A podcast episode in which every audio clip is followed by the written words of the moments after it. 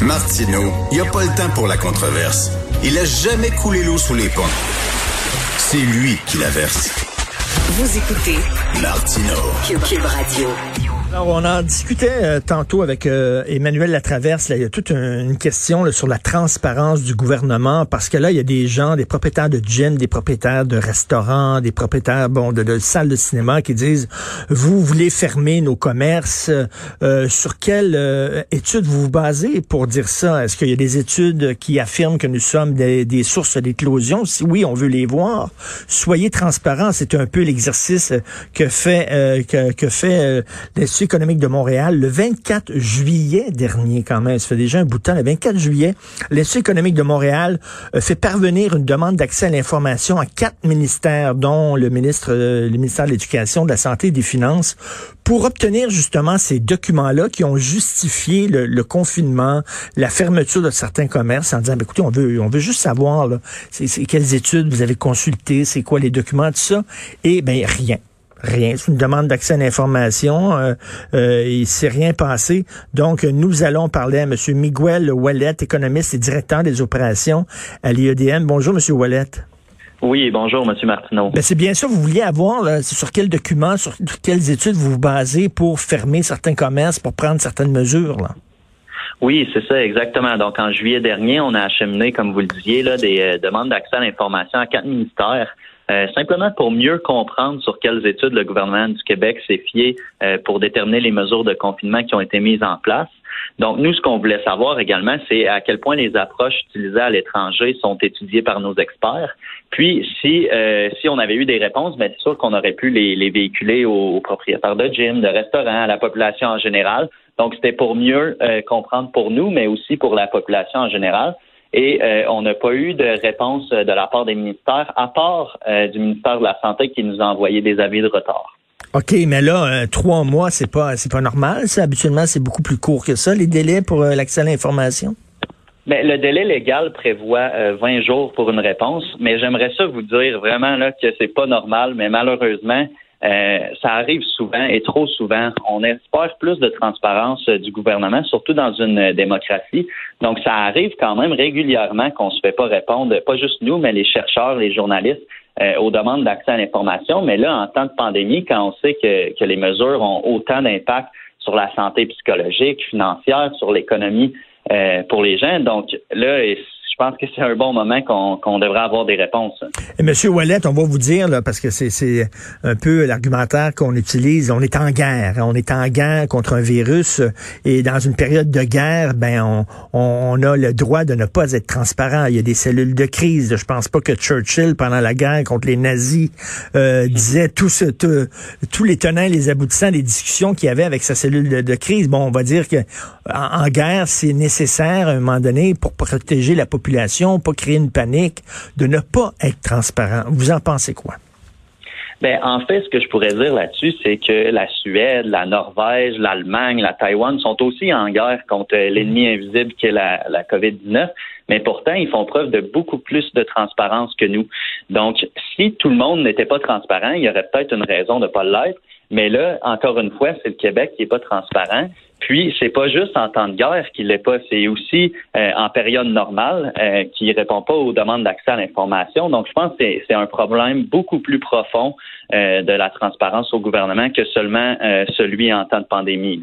Parce que là, on voit, il y a des gens, là, bon, les gyms qui voulaient faire la désobéissance civile, mais c'est parce qu'ils disent, vous autres, vous, vous nous expliquez pas, là. Si vous nous expliquez les, quelles sont les raisons que vous dites qu'on doit fermer les gyms, c'est parfait.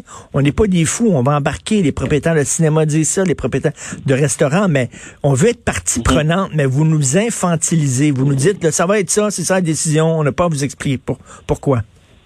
Exactement. Donc, c'est une approche qui est un peu euh, paternalistique, je dirais, paternaliste, je pense. Euh, mais, euh, mais effectivement, puis moi, c'est la même chose que les, les propriétaires de gym puis les propriétaires de restaurants si on pouvait arriver à mieux comprendre les décisions du gouvernement, peut-être qu'il y aurait un peu moins de, de colère dans la, dans la population générale. Donc, si on avait accès à ces études scientifiques-là, à ces documents, ben là, nous, en tant que chercheurs, on pourrait mieux comprendre, puis même, on pourrait même appuyer le gouvernement euh, sur certaines mesures, lui dire, bon, regarde, telle mesure, c'est peut-être pas l'idéal pour l'économie, l'autre, c'est peut-être l'idéal. Donc, euh, justement, si on avait toutes ces études-là, on pourrait euh, bien mieux comprendre et aussi euh, aider le gouvernement. Et là, PSPP, le Paul Saint-Pierre Plamondon, chef du PQ, qui dit on devrait avoir un genre d'observateur indépendant qui est là, qui écoute les discussions dans la cellule de crise, qui prend des notes, qui, qui rend compte à la population. Qu'est-ce que vous, est-ce que vous trouvez que c'est une bonne idée? Ben, en fait, tout ce qui pourrait favoriser plus de transparence en ce moment, je pense que ça devrait être envisagé. Euh, puis aussi, euh, je pense qu'une des, une des choses premières qu'il faudrait faire en ce moment, c'est respecter le, délai légal euh, par rapport aux demandes d'accès à l'information. c'est sûr qu'on est en pandémie, donc on pourrait comprendre s'il y a un avis de retard qui nous dise bon, regardez, on vous revient dans deux ou trois semaines. Ça, il n'y aurait pas de problème. Mais là, c'est silence radio. C'est ça qui est inquiétant. C'est de plus en plus difficile, on dirait, qu'avoir d'avoir des, euh, des, informations de la part du gouvernement fédéral, de la part du gouvernement provincial aussi. Là. Essayez d'avoir des informations sur Hydro-Québec, vous, il faut, faut se lever de bonheur en maudit. Là. oui, effectivement. Puis c'est pas euh, c'est pas juste à cause du, du gouvernement actuel. C'est peut-être même aussi euh, il y a plusieurs années. Donc je pense que c'est vraiment c'est vraiment rendu ancré dans notre démocratie que pour avoir des documents, pour avoir des informations, c'est difficile pour faire des demandes d'accès à l'information. Puis il y a plusieurs pays dans le monde, dont les pays scandinaves, qu'il y a beaucoup plus d'informations qui est disponible euh, sur sur internet, sur les réseaux et tout ça. Donc ça, ça pousse, ça incite, si, euh, si je peux me permettre, les, euh, les politiciens à mieux gérer les finances publiques, à mieux agir, parce que quand on est transparent puis que tout le monde sait ce qu'on fait, mais ben là, c'est sûr que c'est une grosse incitation à bien faire son travail. Là. Eh oui, puis pourtant, la meilleure façon de mettre les gens de son bord, c'est de leur expliquer calmement, veut dire, on est majeur et vacciné, on n'est pas des tatins, on va comprendre, on n'est pas des enfants. Exactement. Ben, merci beaucoup, M. Miguel. Miguel euh, Wallet, économiste et directeur des opérations à l'Institut économique de Montréal. Merci. Merci, M. Martineau. Au revoir. Déprimant ce qui se passe. Euh, c'est toi, ça, M. Martineau? C'est moi. C'est le fun, hein? Ça rappeler M. Martineau. Ah ouais. Hey, Moi, j'ai une question quiz pour toi. Ah ouais, donc. On fait une gageure, là. Je pense qu'on n'a pas le droit, mais on fait une gageure. Euh, une bouteille de vin de qualité, là. Pas, pas la piquette que tu bois d'habitude, là. Quelque chose qui a de l'allure. Euh, Est-ce que Justin Trudeau va euh, présenter ses condoléances à la France d'ici une semaine? Là, ça a été 11 jours pour Samuel Paty. Là, euh, pour le cas des trois victimes à Nice, euh, dans une église. victime d'un incident malheureux. D'un incident malheureux. Ah oui. Ça arrive des incidents Jette malheureux. pas de sur le feu. Ah non. Tu sais ce qu'ils vont dire? Il fait que là, c'est combien de temps Justin Trudeau va prendre pour présenter ses condoléances? Ce que je pense Valérie Plante n'a pas fait non plus auprès du maire. Euh, de comment ça s'appelle? Sainte-Honorine, Conflans Sainte-Honorine. Je pense pas qu'elle le fait. Moi, je trouve que c'est indécent. Je lui ai parlé, je lui ai présenté nos condoléances en, son nom, combien de temps euh, à Nice, là, on va appeler le maire de Nice pour... Et Avignon, Avignon. Avignon, une autre attaque. Et ça n'a pas, ça va, heureusement, le gars n'a pas réussi. Ça doit être la pandémie. Parce que c'est nouveau, c'est un phénomène nouveau. Mais ça fait longtemps que je le dis. Les, les radicaux bouddhistes sont toujours, sont fous, sont vraiment, faut, faudrait intervenir. C'est les, les et, bouddhistes. Hier, et Marois Risky a été obligé d'envoyer la police hier chez un autre prix Nobel qui a envoyé le même genre de message, ben qui a dit que ça allait dégénérer parce qu'il y a une prof qui comptait présenter les caricatures Mahomet ici au Québec. Là, c'est, euh, Qu'est-ce qui se passe? Là, on, on, salue hein, Marois Risky qui a déposé une motion là, justement pour euh, condamner, puis elle, elle, a prononcé le mot en « i » islamiste. Elle n'a pas eu peur. Ouais, ouais. Le maire de, de Nice a parlé des islamo-fascistes.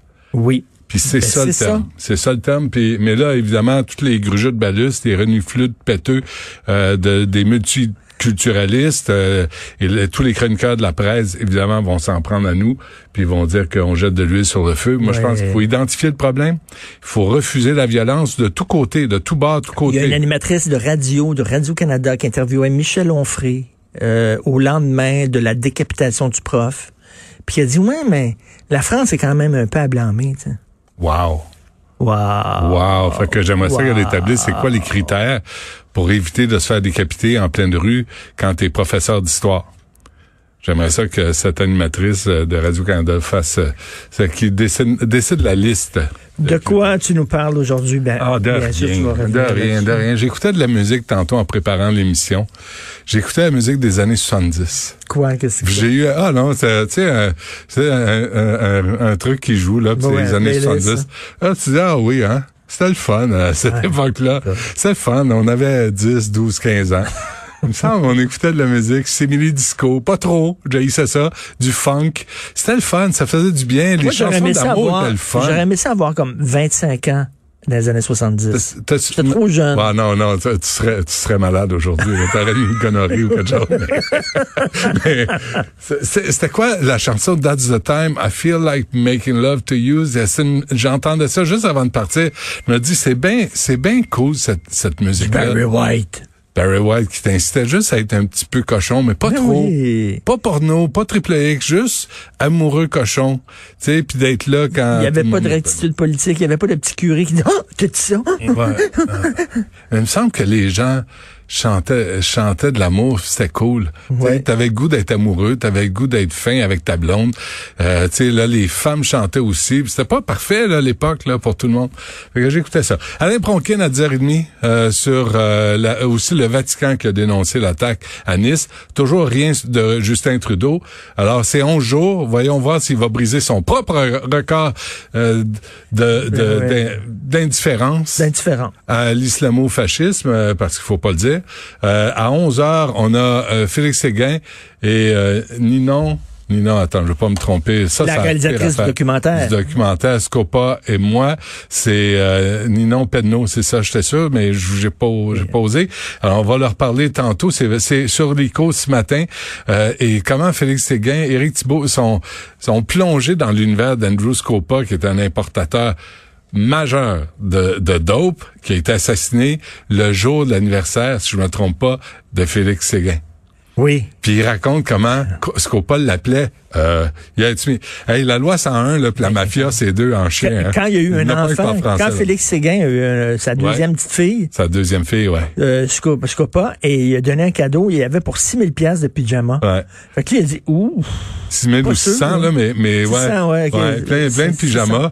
Euh, Ouf. puis, mais, à- mais aussi à l'anniversaire de sa plus vieille, il a appelé pour lui. Là, tu dis, ça donne froid dans le dos d'être ami avec quelqu'un qui parle de tuer, tu sais, qui parle de.